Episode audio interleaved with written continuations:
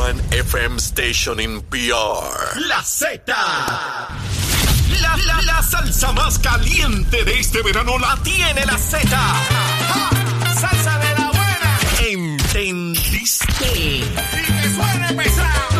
WZMTFM 93.7 San Juan. WZMTFM 93.3 Ponce. Y WIOBFM 97.5 Mayagüez. Saca tu sunblock porque te vas a quemar con esta salsa. La emisora de la salsa número uno de Puerto Rico. Tu, tu emisora nacional de la salsa. Y escúchanos en nuestra aplicación La Música. Ya comenzó crecimiento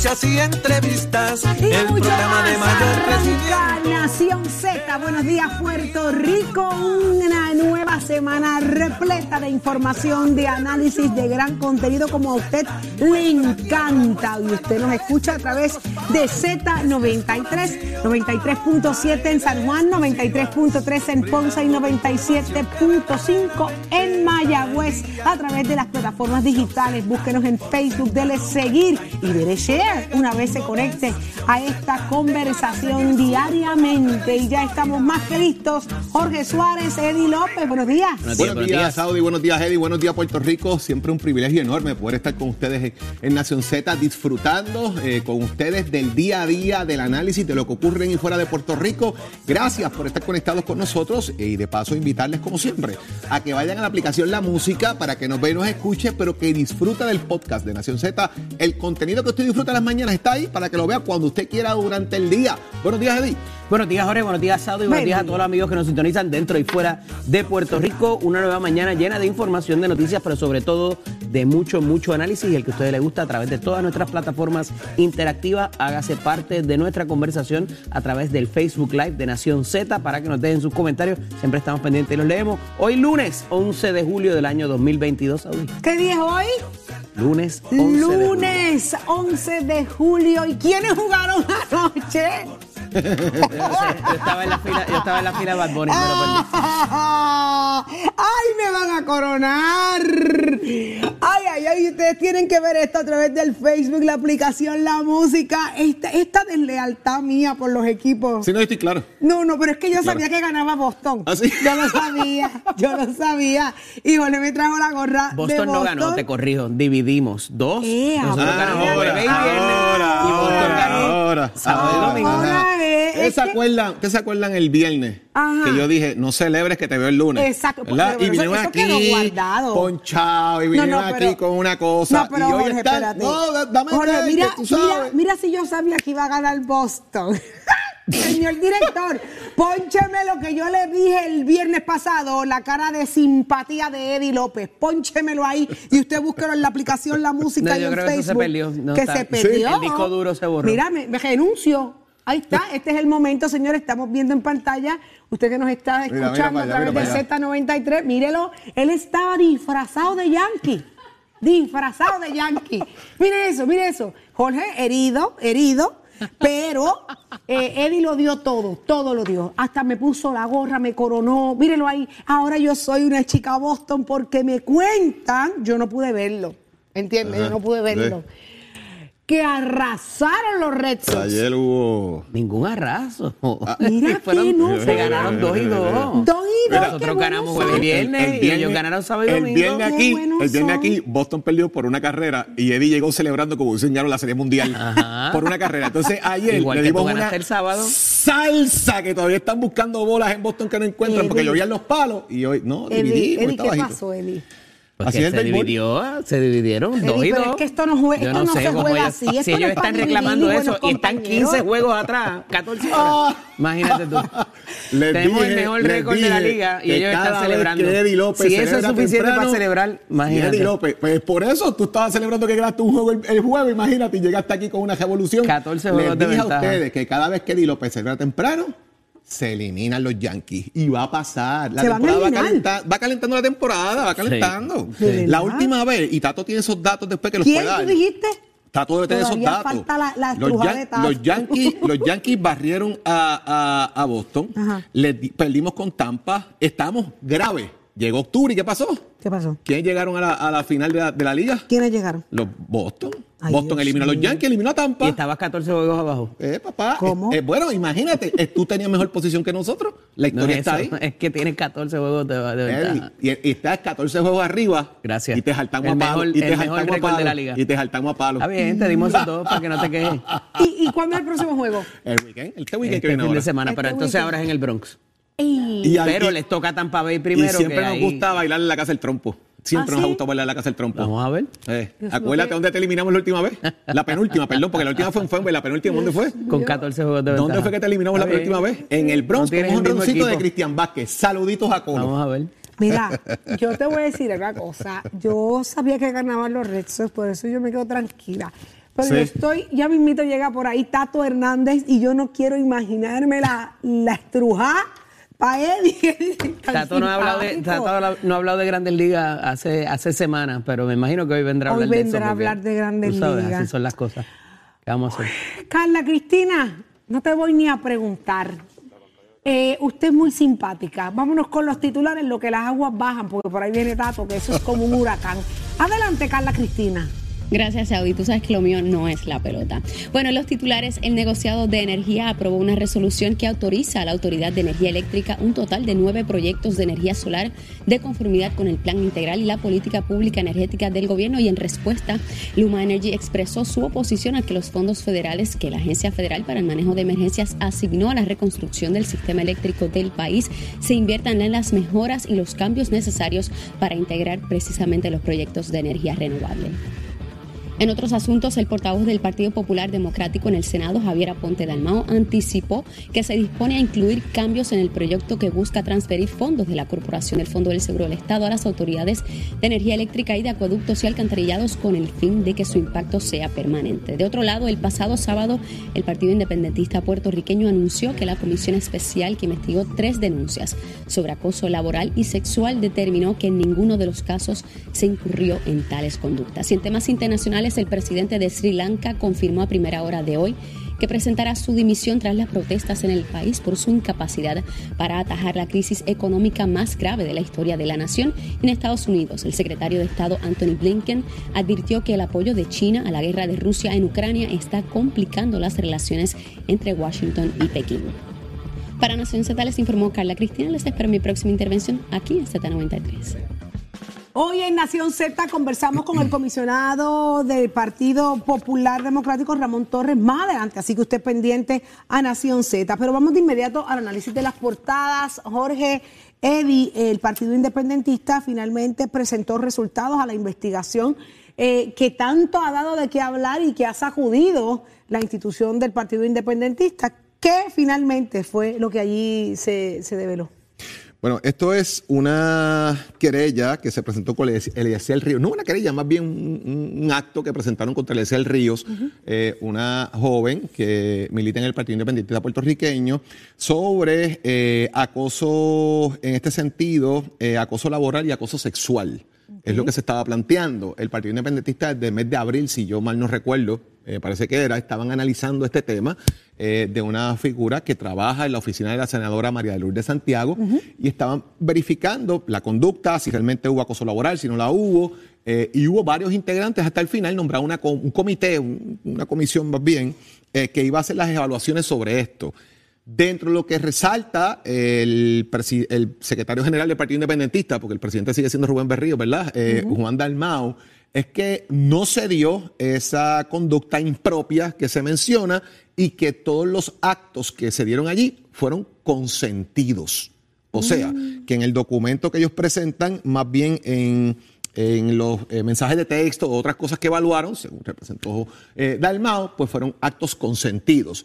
Y ahí cierran esto, a pesar de que hay miembros del Partido Independentista puertorriqueño, como el presidente del Comité Municipal de Las Piedras, que ha dicho que esta persona debía renunciar. Se han levantado otros asuntos sobre eh, la figura de Eliezer eh, Ríos, quien fuera candidato a alcalde en Aguadilla, de su figura, de su conducta, de que esto no es nuevo y de que de alguna manera pues se ha tirado no una toalla, se ha tirado un manto completo, una carpe circo sobre esta persona para de alguna manera protegerlo por su cercanía alegada a Juan Dalmau en labores eh, políticas dentro del Partido Independentista puertorriqueño. Y el, el de el de hostigamiento laboral de igual manera se demostró que no había que era consentido. Bueno, a eso voy. No, porque se eh, lo que hacen la determinación y hay que comenzar diciendo que esto se ha caracterizado por un mal manejo desde el saque. Eh, de hecho, la herramienta mediática que utilizan para hacer el informe un sábado en la tarde, eh, donde está pasando muchas cosas en el medio del verano, también es otro asunto que eh, también deja un mal sabor,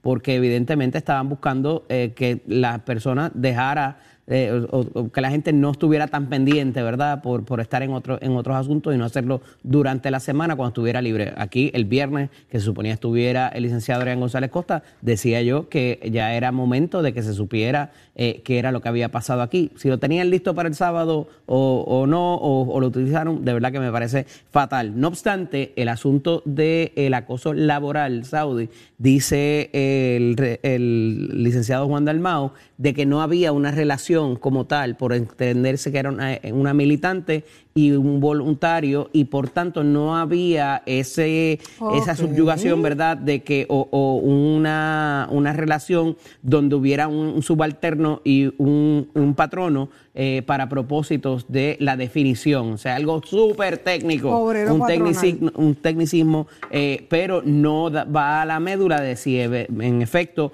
hubo ese, em, eh, así fuera voluntario o fueran militantes, si había esa relación de uno sobre otro ah, para propósitos de lo que pudiera, la consecuencia que pudiera existir de no haber eh, reaccionado de buena forma al acercamiento no deseado. Pero dejando eso ahí, el asunto mucho más serio es que traen y discute el propio licenciado Juan Dalmau el carácter de la víctima que se está quejando y lee inclusive informaciones de mensajes de texto sobre la situación que allí aconteció, lo cual me parece sumamente grave y un fatal y nefasto precedente. Dice que va a van a trabajar en los protocolos eh, para que esto no vuelva a ocurrir, que en efecto lo manejaron, eh, ¿verdad? Eh, el manejo no fue quizás el mejor porque esto no ocurría en las filas del el PIB, no obstante reconoce que en un momento dado, dado cuando fue comisionado había surgido una eh, situación parecida y que se tomó acción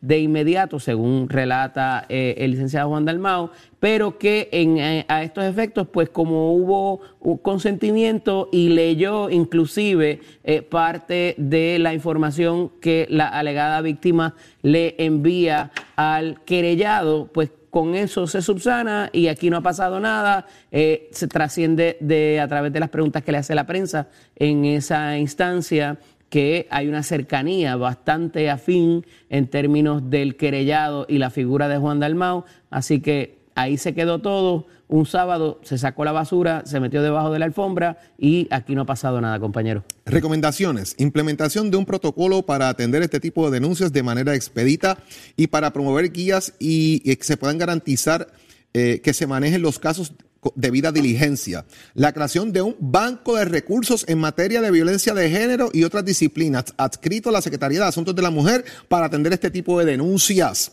Capacitar a militantes del partido para que puedan ser parte y o brindar apoyo al banco de recursos que se establecerá. Invitación a que el querellado haga declaraciones sobre su versión, eh, eh, versión de la presente denuncia. Esas son las cosas que recomienda el comité este que crearon eh, para atender esto. La realidad es que yo no entiendo. O sea, como dice Eddie, está mal manejado, súper mal manejado. Pero es que ¿Dónde están los, los, otros políticos de los otros partidos que tanto critican a todo el mundo? Y aquí se metió la lengua a todo el mundo en el cajón. Nadie ha dicho nada de lo que pasó el sábado. Ni los más vocales, los que critican todo, Ah, pero si es del Partido Popular o del PNP, sí lo critico. Si es del Partido Independentista, no voy a criticar. Cuidado, cuidado con ese tipo de acción, porque la gente está mirando todas las opciones. ¿Qué pasó en el Partido Independentista? Y eso en su análisis determinaron eh, lo que ya ustedes saben. ¿Qué va a pasar ahora? ¿Cómo se va a criticar ahora las acciones de fiscalización del PIB? Eddie, esa es la parte que va a ser interesante. La colectiva feminista particularmente, que ha sido tan vocal en otras instancias, no se ha escuchado nada de ellos. Eh, y el asunto también de que las víctimas, a través de las redes sociales y de mensajes directos, han incidido en que eso no fue lo que pasó allí, y sino que eh, requiere más investigación y que no necesariamente con esto se apaciguan eh, las aguas. Me parece eh, un mal precedente nuevamente y ciertamente un acto de hipocresía de lo que previamente o como previamente se ha manifestado en otras instancias cuando, eh, ¿verdad?, estaban sobre otros zapatos el tipo de acusación. Y también es interesante ver de, de la forma en que Juan Dalmao ha tenido que asumir el frente de esta situación que en un inicio lo tenían fuera del juego y era, era María de Lourdes Santiago la que estaba al frente de la situación y llevando verdad la cuestión pública sobre el caso y eh, fue muy duro, fuertemente criticado Juan Dalmao el que no fuera él el que el que estuviera al frente y ahora eh, lo vemos a cargo verdad de, la, de, la, de, darle la cara a los, a los, medios y a la situación pública. Así que vamos a ver qué pasa, qué transcurre durante el día de hoy. Como bien dijeron los compañeros, esto apareció, esto, esto reventó el sábado, ¿no? Sábado en la tarde. Vamos a ver hoy cómo, cómo reaccionan. Ya por lo menos aquí en Nación Z usted escuchó la manera en que Jorge y Eddie manejaron y dicen y entienden que se ha manejado esta situación. Así que vamos a ver qué pasa. Lo diluyen, como dice Eddie. O sea, hacerlo sábado es diluirlo. Intentaron diluirlo. ¿Entiendes? Eso déjalo por ahí suelto para que nadie hable de eso, porque el domingo todo el mundo se va para la playa y siguen hablando de las filas allá en el Coliseo y, esto, pasa por los radar. Aquí hay dos factores importantes en ambas querellas, ¿verdad? Una es hostigamiento laboral y ya se habló de que no hay una relación obrero-patronal porque se trataba de una de una persona colaboradora, ¿no? Sin recibir sueldo y él no era un supervisor directo. En ese sentido, no se, no se aplica el hostigamiento laboral. Con eso lo despachan. Y en el hostigamiento sexual se demostró que había unas conversaciones y unas cosas consentidas entre ambos, lo que pudiera parecer o aparentar una relación. Según ellos. Así que, entonces, ¿dónde está la verdad? ¿Dónde, dónde Hablando de una situación subida de tono, de unos mensajes subidos de tono entre dos adultos con consentimiento. Es como lo despacha. Subida de tono. Por eso digo, eso según ellos. Según lo que argumenta. Por eso. Ambos son solteros. Que se sepa. No, creo, para, para esos propósitos no, no tiene nada que ver, ¿verdad? Pero este. No, no, tiene nada que ver, pero digo yo, es para es terminar la línea de pensamiento. Claro. Ay, fo, qué rico. Pero es que eso es bonito, el amor es bonito. Por eso pregunté si era su vida. Digo, si eran, eran solteros. Yo no sé. Porque se complica así, pues. Uno de los dos, pues, está comprometido. Pues la cuestión es que el amor si había, se acabó. Se acabó a raíz de la situación. Vamos a ver cómo se maneja ahora eh, todo lo que lo correspondiente al resto de la semana. Pero vamos a hablar de donde sí hay amor. Pero es un amor Eddie. Oye, y si era así, ¿por qué tardaron tanto también? Porque se lo pudieron haber despachado la primera semana y ya, y salían de eso. Ah, que es otro asunto también. Pues, el haber tardado cerca de tres meses. ah, exacto. Venían, venían, eso no era de una semana, era, venían ya un, hacía meses. Pero donde sí hay amor, me, quitaste la inspiración del amor. Es en el PNP. Esa Jennifer González tiene un amor tan grande por Pierluisi. ¿Pero qué es esto? Esto pareciera que arranca la campaña de Jennifer González porque es que le ha tirado hasta con los tacos. ¿Qué pasa aquí? ¿Quién me va a explicar esto? no se rían. la, comisionada hizo expresiones eh, también durante el fin de semana, el pasado viernes, diciendo que primero, que el contrato de Luma, hay que trabajar con el contrato de Luma. Definitivamente no está de acuerdo con lo que está pasando con Luma, amerita revisiones. Ella sabe que el tema de cancelarlo, lo que puede costar, entre otros elementos, pero trae una, una expresión que me parece sumamente interesante no está de acuerdo con el proyecto que envió Pedro Pierluisi a la extraordinaria. Dice que no se debe sacar dinero de la Corporación del Fondo del Seguro del Estado, que esa no es la manera de atender esto, que hay otras alternativas, y obviamente ahí viene ella y le cae arriba a Luma. Eh, pero mientras ella hace estos ataques, que me dicen que todavía eh, la chaqueta que tiene Pierluisi estaba rasgada por la parte de atrás de tanto cantazo que le dieron por parte de Jennifer, es que lo interesante aquí es que el fin de semana ella estuvo con la juventud del PNP, junto a Ramón Luis ah, Rivera, junto a Ramón Luis Rivera, estuvo con la Asociación de Legisladores Municipales del PNP también. Así que ella está, ella está en movimiento, eh, por, ahí haciendo sus cositas. Eso no le quita, ella es una funcionaria electa del PNP, es una persona que tiene rango del PNP y puede hacer este tipo de visitas. Ahora, el gobernador ha dicho, yo voy para adelante, sea como sea. No tiene de otra, tiene que decirlo. Sí, claro. Tiene que decirlo lo porque si no se queda totalmente fuera de juego. Lo interesante aquí es que eh, de la manera coordinada en que se ha hecho este esfuerzo, y ya es más que aparente, donde se dan varias interacciones de Jennifer González con grupos puntuales en lo que es una carrera gubernatorial. Además de eso, como decíamos y destacábamos el pasado viernes, el hecho de que ella eh, hiciera eh, un anuncio eh, y previo a ese anuncio ya la delegación del Partido Nuevo Progresista había tomado el asunto en sus manos del proyecto del gobernador que va a la extraordinaria. Ella entonces en una eh, ocasión posterior eh, hace una, un tipo de conferencia de prensa para tocar asuntos diversos y ahí trae eh, nuevamente el asunto de que esto no se debe hacer, que no es la mejor opción, que hay otras opciones eh, para mitigar lo que es el aumento de agua y de luz y sin trastocar las finanzas del Fondo del Seguro del Estado. Y ha seguido tocando base con estos grupos también en eh, donde el gobernador se ha trancado a la banda y dice que esa es la manera de hacerlo a pesar de que tanto PNP como populares en la Cámara Alta y la Cámara Baja le han dicho hay otra manera de hacer este tipo de, de- de mitigación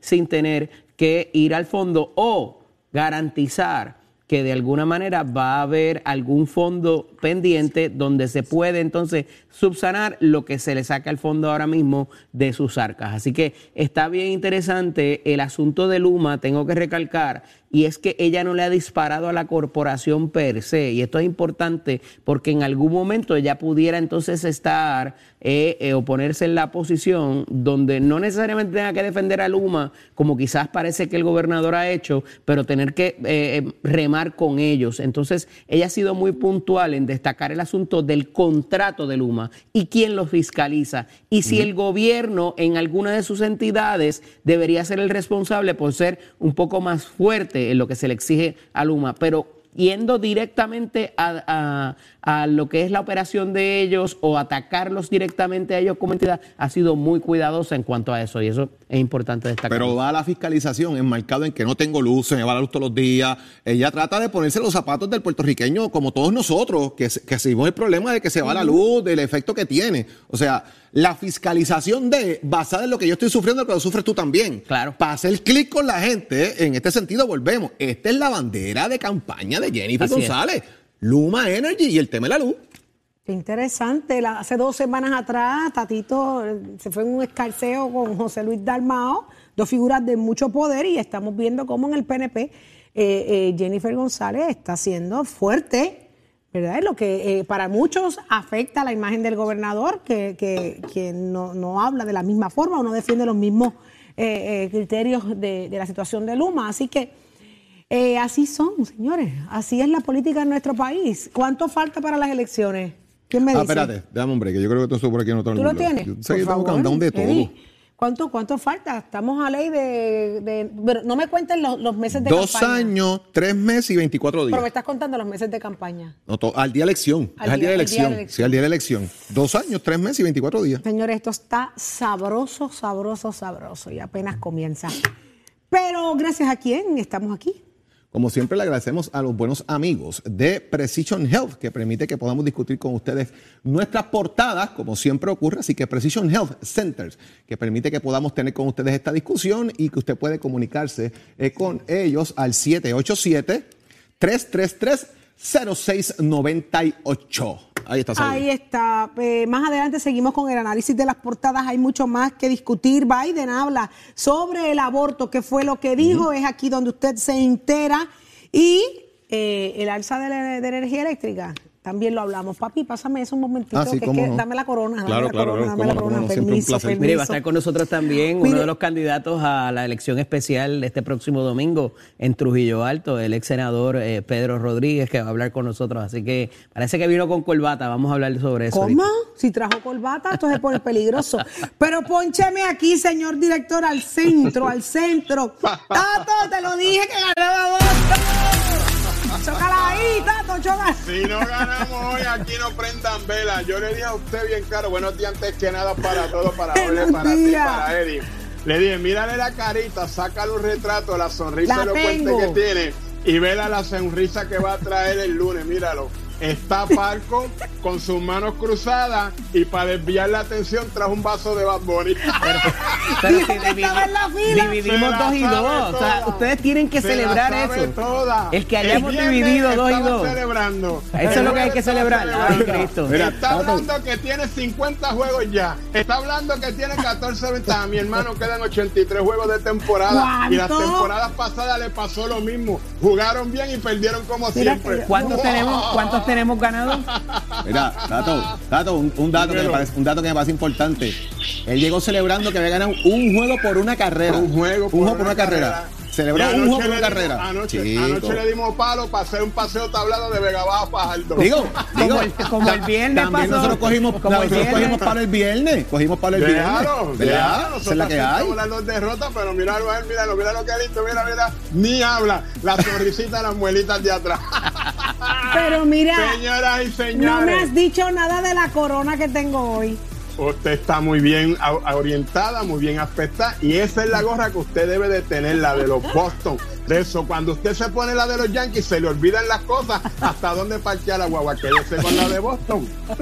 Quédese con los campeones. Mira, pero me acabas de poner más nerviosa, quedan ochenta y pico de juegos y yo voy a estar esta lucha los 80 juegos más. Ay, señor, se me van a escarciar estos dos. Tranquila, tranquila, que si los Yankees se crean que nos bajían la serie y lo sienta llorar para maternidad, óigame, el tercer juego se lo sacamos del buche 6 a 5 y anoche cogieron palo, como le dije, para hacer una cabaña en madera y un paseo tablado desde Vega Baja hasta Fajardo. Quiere decir que la cosa está buena. Conectaron jonrones JD Martínez, Frankie Cordero y Cristian Vázquez. Así que la cosa está buena en cuanto al béisbol de las grandes ligas. Para nosotros quedan 83 juegos todavía, todavía no ha pasado ni el juego de estrella.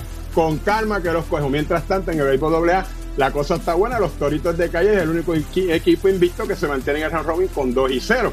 Camuy lamentablemente tiene 0 y 2 y los demás equipos, lo que son Hormigueros, Salinas, Guaynabo, Yabucoa, Lajas y Junco, tienen 1 y 1. Estas series de round robin de la semifinal continúan este próximo viernes 15 de julio. Y usted sabe que toda esa información usted la va a tener aquí de primer orden. Óigame, aquí en lo que es Nación Z, somos deportes. Y para el licenciado López, don't cry to maternity, a llorar para maternidad. Llévatela, chero. Y ya está con nosotros el doctor Carlos Javier Santiago, psicólogo industrial, con un tema sumamente interesante. Preste atención. ¿Cómo ayudar a los hijos a elegir una carrera profesional? Muy buenos días, doctor. Buenos días, Saudi. Buenos días, Jorge. Bueno, buenos días a los compañeros. Eh, oye, que te quitaste la gorra, te, te veías muy bien Pero no, con porque ella. me la pongo me la pongo ahora mismo, doctor. Pero ese momento, espérese, espérese, que yo me siento que, Felici- que yo sé. Felicidades a todos los que están ahí celebrando. Por supuesto que sí, un abrazo a todos. De verdad que un placer estar con ustedes como todos los lunes aquí a las seis y media de la mañana.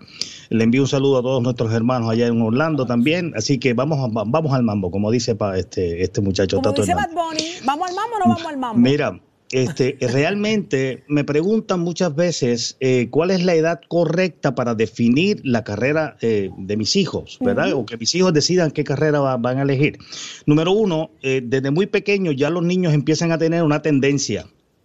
Pero los padres a veces queremos imponer nuestro criterio o nuestros intereses vocacionales sobre nuestros hijos. Vamos a pensar que yo establezco un negocio, o yo como psicólogo, o yo como médico, o yo como contable establezco una firma de contabilidad y me gustaría dejar ese legado a uno de mis hijos o a varios de mis hijos. Cuidado con eso. Vamos a empezar por ahí, cuidado con eso. Porque lo que tenemos que estar pendientes es qué tendencia, hacia dónde van los intereses, no vocacionales, los intereses de mis hijos mientras van creciendo, que son niños, y vemos a quién le gusta jugar al doctor, a quién le gusta jugar a la maestra, a quién le gusta jugar al policía, así sucesivamente vemos una tendencia. Ahora, ya cuando están entrando a las edades de, digamos, quinto, sexto, séptimo grado, vemos definición vocacional. Y, y ya debemos comenzar a tocar esos temas, no dirigiendo a los niños hacia uno específico, sino en eso que tú has observado, tratar de indagar cuál de esos le llena más pasionalmente a ellos. ¿Qué le apasiona? Ya entonces estamos entrando en el interés vocacional. la vocación, hacia donde ellos realmente se sienten realizándose. Ahora, me dices, ¿y qué edad sería la mejor para que ellos puedan decidir? En décimo grado, cuando entran a la escuela superior, no al final, no en cuarto año, en décimo grado, debemos exponerlos a una evaluación.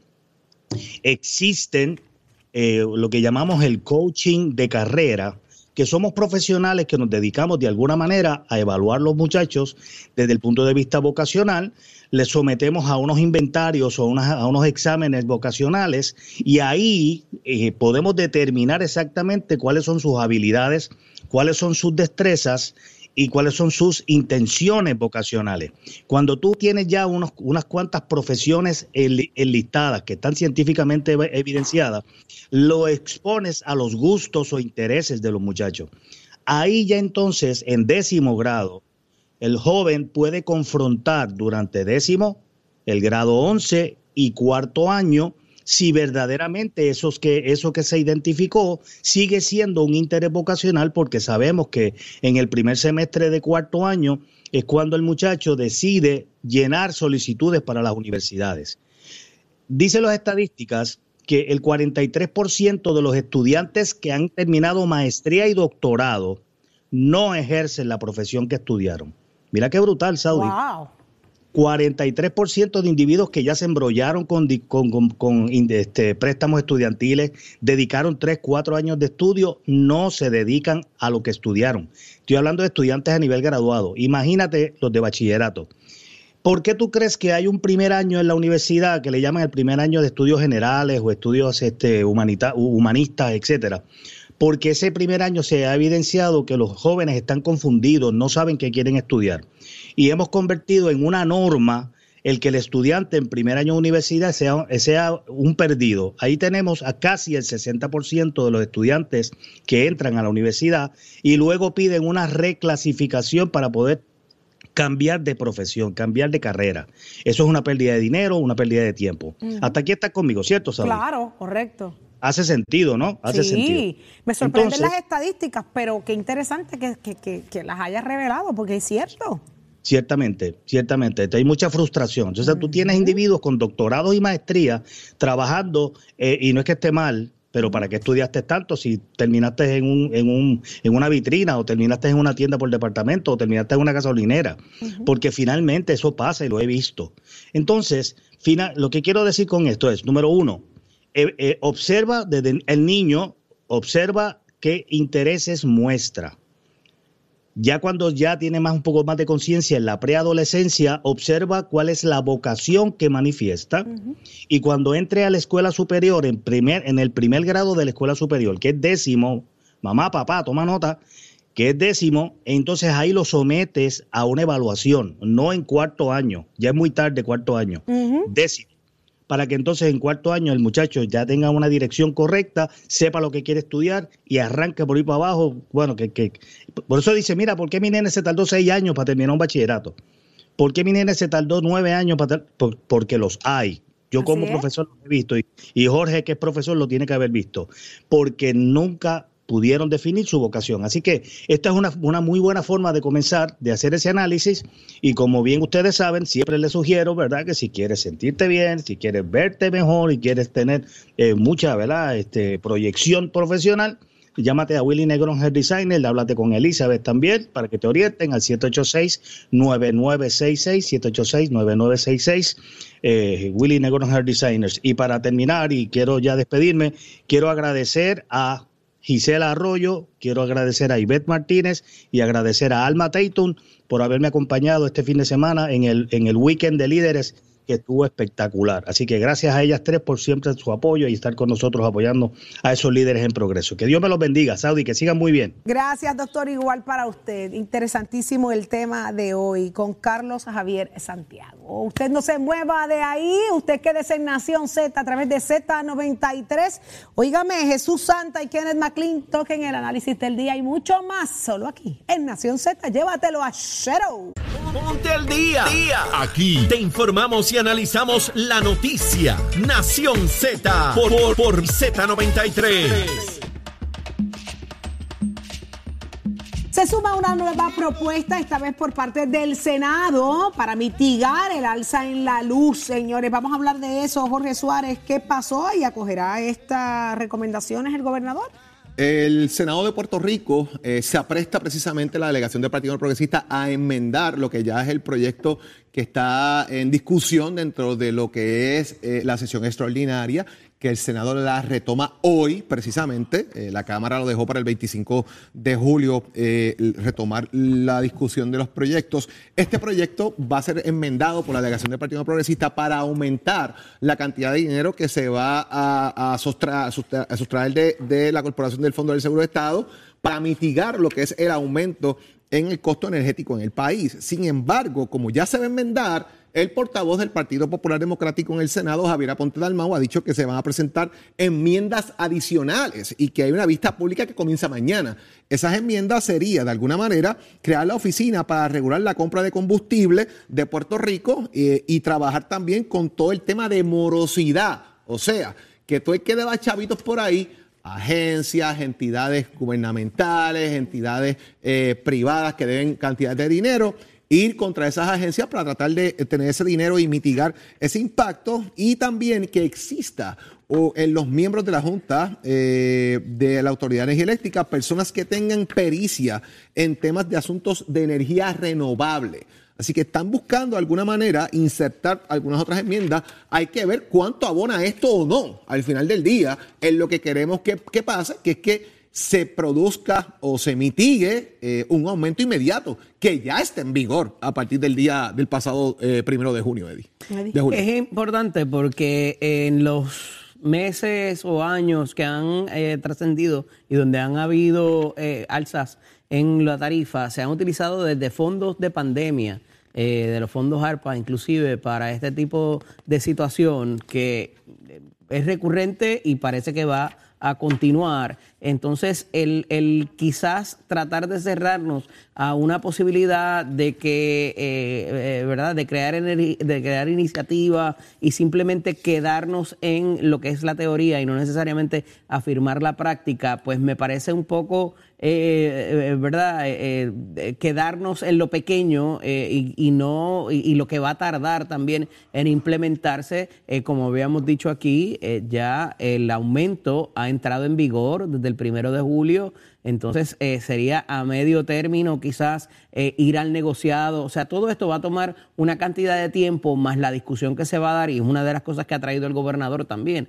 eh, llevarlo a vistas públicas y todo lo demás, lo que va a retrasar ese alivio que pudiera recibir el consumidor para propósitos de lo que es esta mitigación del aumento y los otros o los subsecuentes que pudieran venir que también nos van a quejar. Así que me parece que sí es una buena discusión, no obstante, el resultado práctico, Jorge, es lo que va a estar eh, ausente, eh, no, no, por estos tres meses, sino por los otros tres meses que puedan venir. Que en septiembre todo otra vez se va a chequear. otro también. ¿Y dónde vamos a sacar los chavitos para septiembre? De acuerdo. Esa es la pregunta. Y, es importante porque hay que atar esto también a otra noticia que, que otro titular que tiene que ver con el asunto de eh, utilizar dinero de FEMA para adelantar el asunto de, eh, de renovables. Y levanta una bandera luma a esos efectos que, es preocupante porque eh, volveríamos a quedar eh, atados a las calderas y al combustible fósil y todo lo demás porque hay unas disposiciones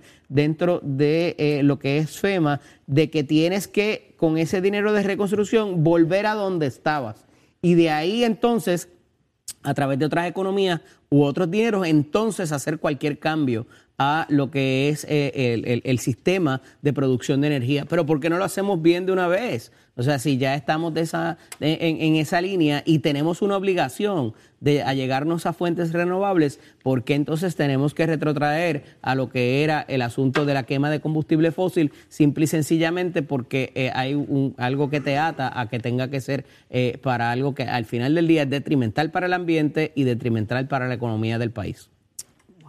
Ya ustedes saben, vamos a ver qué es lo que va a pasar, si, si estas medidas son acogidas también en esta nueva oportunidad. Ojalá que sí, las cosas sigan mejorando y, verdaderamente sintamos el alivio, ese que tanto necesitamos. Pero ya está Jesús Santa listo para el análisis del día. Adelante, Eddie.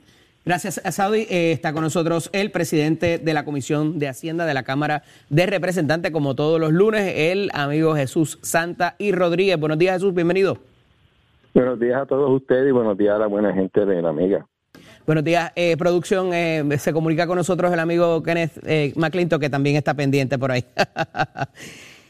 Eh, estábamos hablando, Jesús, ahora mismo sobre el asunto de la Autoridad de Energía Eléctrica, eh, la Luma también, y lo que se está llevando a cabo para este asunto de mitigación y cómo esto de alguna manera pudiera aliviar lo que es la factura del consumidor y las alternativas que tanto Cámara como Senado traen a los efectos.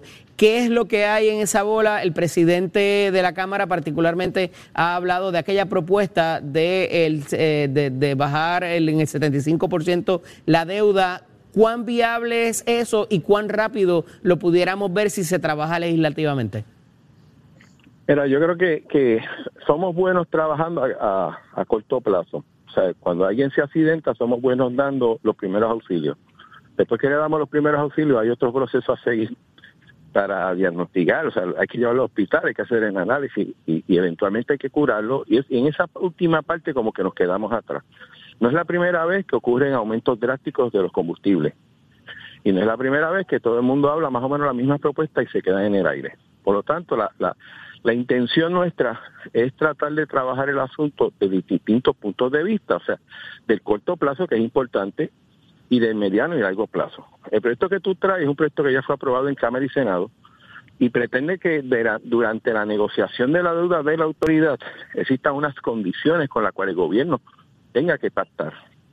La más relevante quizás sea, no necesariamente la más importante, pero la más relevante es que se pide que la deuda no sea que se que se que se negocie tenga un corte no menor del 75%. ¿Por qué?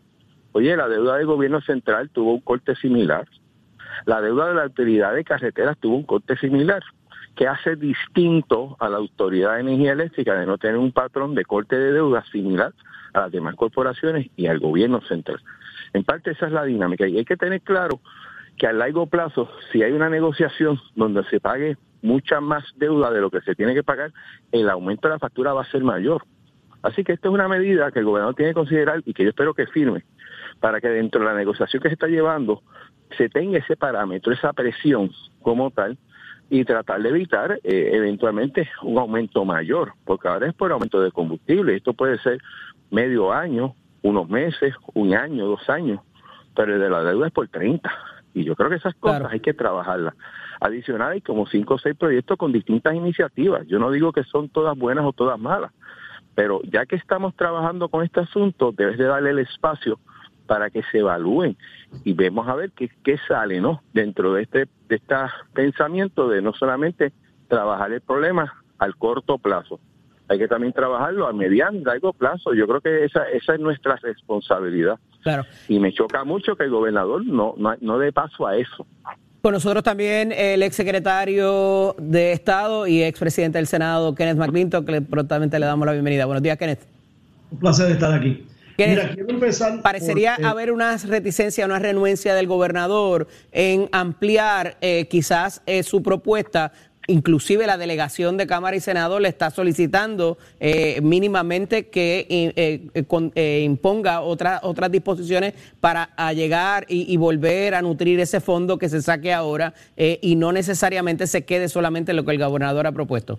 Pues mira, quiero empezar por decirte que hace años atrás, no ahora, pero hace años atrás yo representé a, grupos que eran acreedores de la Autoridad de para dejar eso, eso claro. Y de hecho hace quizás cinco años atrás, quizás yo visité a, Jesús para cabildear a favor de algo que tuviera que ver con, con el crédito de la Autoridad de Energía Eléctrica. Habiendo dicho eso, hay cosas que aprendí en esos tiempos y que eran verdades entonces y son verdades ahora y es que la deuda de la Autoridad de Energía Eléctrica y cómo se eh, negocia y se acuerda qué es lo que se va a pagar finalmente, no lo deciden las leyes de Puerto Rico, lo deciden las leyes federales. La constitución de Estados Unidos dice que el asunto de la bancarrota es un asunto federal De hecho, por eso fue que el Tribunal Supremo de Estados Unidos dejó sin efecto una ley que aprobó Alejandro García Padilla para reglamentar precisamente la deuda del gobierno de Puerto Rico. Dejando eso claro, ninguna ley de Puerto Rico puede exigir que se reduzca en 50, 75, 90% la deuda de la Autoridad Eléctrica. Eso lo va a decidir la juez Laura Taylor Swain, juez federal, a base de leyes federales. Así que dejando ese asunto a un lado, ¿qué puede hacer el gobierno de Puerto Rico? Sí, puede buscar recursos que tenga disponibles para, eh, para solventar, para subsidiar temporalmente parte de los aumentos en las tarifas de la autoridad, aumentos que la única razón por la cual la estamos sintiendo ahora es porque en el pasado, cuando había que hacer un aumento y no se hacía, era porque no estaban las leyes que reforman a la autoridad eléctrica y la autoridad eléctrica entraba en deuda para no aumentar sus tarifas por razones estrictamente políticas. Pero ¿por qué trancarse a la banda y no permitir cuando su propia delegación le está diciendo que tiene que complementar la propuesta, Kenneth? Yo no voy a entrar en esa parte política de que si la, si la delegación o el gobernador o lo que sea. Lo que estoy diciendo es que el concepto de tú subsidiar el costo de energía eléctrica, para mí es un concepto equivocado. Uno debe pagar lo que cuesta el servicio que uno recibe. Y uno debe asumir las consecuencias de las decisiones que todos hicimos en el pasado de decir queremos consumir electricidad consumido, eh, eh, generado por diésel caro, por petróleo sucio y caro, y no queremos movernos a las energías renovables que ya en Hawái provocan que el 30 o el 40% de la energía que ellos consumen viene del sol y les resulta más barato que la energía que ellos consumen eh, por, eh, por eh, petróleo y por diésel. Jesús, la propuesta del gobernador tal cual está, ¿tiene los votos actualmente o va a haber que modificarla como dice la comisión de Aponte de Almao en Senado para que pudiera tener alguna posibilidad? Bueno, en conversaciones que he tenido con los compañeros legisladores, por lo menos de, tres partidos, yo creo que va a requerir algún tipo de, de, enmienda si es que quiere tener los votos. Me parece que tal y como está, no necesariamente los tiene. Eso no quiere decir que la medida no sea salvable, yo creo que se puede salvar, pero va a requerir algunos cambios. Eh, o sea, no para que pase no va no no va a pasar igual como entró en el análisis del Senado. Claro.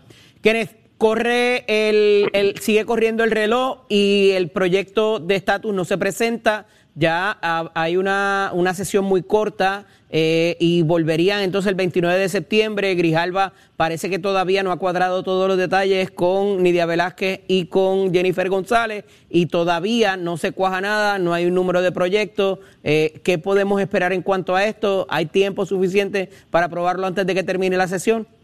Bueno, yo he sido pesimista sobre el timeline de todo esto y lo he dicho siempre. Segundo, he dicho que no hace falta radicar un proyecto el, el, congresista Grijalva puede tomar el lenguaje de consenso que se ha acordado o que se pueda acordar cambio en el futuro e insertarlo en un informe sobre un sustitutivo a los dos proyectos ya radicados de Jennifer y de, y de Nidia. Así que no hace falta, el que sepa del proceso legislativo sabe que no hace falta radicar un proyecto nuevo, es meramente utilizar lo que ya está para eh, sustituir el lenguaje actual de los dos proyectos que están radicados. El problema, Jesús, es llevarlo a votación eh, y que concuerde con el, con el calendario, eh, como se había dicho, que lo quieren llevar antes del 25 de julio y todo lo demás que pudiera estar aconteciendo, pues porque ya están los midterm elections ahí y como que queda algo en el aire, inclusive el respaldo republicano que pudiera haber al mismo, que parece no llegar en términos de auspiciadores o votos que ya se hayan comprometido con el mismo? Mira, yo, yo en eso eh, concuerdo con Kenneth, sin embargo, yo desde un inicio, más allá de los virtudes y defectos del proyecto, siempre planteé que el proceso legislativo en el Congreso es algo más complicado que inclusive que el de acá. Y yo veía demasiado muy eh, optimista la propuesta de algunos de sacar un proyecto para ser visto durante esta sesión, ¿no? Eh, o por lo menos este semestre. Eh, parece que el tiempo nos ha dado la razón, eh, más allá de las virtudes o defectos del proyecto, el proceso congresional es complicado. Recuérdate que allí hay muchas cosas corriendo y quizás la más importante, y tú lo planteaste, tú tienes una elección de mitad de término que es sumamente importante y especialmente del partido que domina el Congreso y el Senado, que, que pues eh, se ven en riesgo o un riesgo mayor de perder esas mayorías. Así que eh, vamos a ver lo que pasa. Yo sigo pensando ¿no? que, este proyecto no va a llegar, eh, por lo menos en, esta sesión, y va a depender inclusive del resultado de la elección de, mitad de término para ver si, si pudiera tener un futuro eh, algún proyecto que toque el asunto del estatus de Puerto Rico. Compañeros, gracias siempre por estar disponible con nosotros. Es siempre un privilegio compartir el análisis con ustedes. Tengan excelente semana. Muchas gracias. Igualmente, pasen una semana. Un abrazo, cómo no. Saudi, continuemos contigo. No, es que tengo un problema ahora, porque es que sin la gorra no me quieren. Me dice todo el mundo, ponte, ponte la gorra, ponte la gorra. No sé por qué, Eddie. No sé Te voy a explicar ahorita, porque es que no hay nada que celebrar. pero no me, no me, venga a explicar después que se vaya Tato y Jorge, que son los que me defienden. Nada que celebrar. Ellos dividieron y están 14 juegos abajo de lo que tienen los Yankees. O sea, no hay nada que celebrar. juegos abajo. 14 juegos abajo tienen el peor récord de la, de la liga. Ah, no, no, no. Espérate, espérate, espérate. Tato Hernández, ¿dónde está Tato? A mí me están engañando. Llevan toda la mañana. Yo llevo modelando una cosa que llevan ¿Qué es esto? Están, están 14 juegos abajo, cuéntale. El licenciado cuéntale. está erróneamente. Tenemos 14 juegos de diferencia del primer lugar, pero quién está no en el primer lugar? Sótano. No estamos en el sótano, hable bien, exprésese bien que ¿Quién usted está en el primer lugar? ah, bueno, los Yankees, ¿quién va a estar? Ah. Los Yankees, pero en mejor situación usted ha estado y ha perdido los últimos dos años de que usted está hablando. ¿Y cuántos juegos perdimos? Ay, por favor, olvídate de eso, lo que vale al final. lo que vale al final, esos datos, retrátalos y ponlo en tu casa en la oficina. Tratamos, pero no podemos, que te va a subir bien. Me siento confundida, me siento confundida. Háblame de otro tema que no sea ahora Sí, sí, sí. Vamos a hablar de otro tema que es mejor. Mira, ¿tú sabes dónde estaba ayer? En la pista de Salinas se estaba celebrando el Volky 2022, Volky Nostalgia. Todos aquellos amantes de los Volky, ahí está, la primera evento lo ganó el Sonic, que ahí lo tenemos en pantalla, los muchachos del Sonic. Segundo lugar llegó el Tortillín, ese es de tradición, ese lleva años corriendo aquí desde Cristóbal Colón llegó. Y el tercero es Bullon Bean de la misma familia. Tremendo eventazo y los de la vieja escuela le ganaron a los Volky modernos y a la y a toda esa gente, así que ya usted sabe, los Borkis se la dejaron caer y de qué manera. Pero ahora, vengo aquí a un particular y ahora quiero que los dos estén conmigo aquí, si están ahí todavía los muchachos en pantalla, tanto Saudi como el licenciado. Tengo una nota muy triste que, que hablar porque hace poco ya anuncié aquí sobre un evento benéfico de softball para una niña de unos panas míos que estaba sufriendo de una enfermedad respiratoria. Hacía falta una máquina, nos movimos, la máquina se consiguió. La alcaldesa de Barceloneta puso un dinerito, hicieron tremendo carnaval de softball a casa llena. Titi, y ha venido una irresponsable y ha hackeado esa cuenta y dejó esa cuenta pelada. No me digas una cosa. Para que tú veas hasta dónde llegan los, los puertorriqueños, en este caso lamentablemente una boricua, pero ya esto se llevó a crimen cibernético, ya el FBI lo sabe, ya tienen el nombre de la persona y si durante el weekend no le tocaron las puertas, se la van a tocar hoy o mañana. Pero es que yo no tengo cabeza, yo no tengo sentimiento para pensar que una persona se preste para eso, pagó la casa, echó gasolina, entró a comprar hasta artículos de esto en estas tiendas que venden cositas para por las noches de placeres y cosas así. O sea, ¿dónde está tu mente que no pensaste en esa niña que necesita esa máquina? identificada la persona, ya van a ir la persona está la persona está identificada con dirección y todo. Lo que pasa es que como Cero ya sabe que la están buscando, pues está perdida, pero la va a encontrar. Pero yo me quedo bobo de cómo esta dama puertorriqueña se atreve a hacer semejante porquería, está infeliz. Pero lamentablemente cosas pasan cuando a veces no tenemos, no tenemos cemento y, y, estamos como los güeyes que en la cabeza lo que tenemos es excremento y las patas. Pero ya usted sabe cómo es esto. Yo sé que te van a coger y te van a apretar porque eso no se hace. Esa niña necesita esa máquina y eso es una vida que bastante sus papás han lucharon. Pero lamentablemente estas noticias hay que darlas, así que ya tú sabes cómo es esto. Marachero, give it my friend.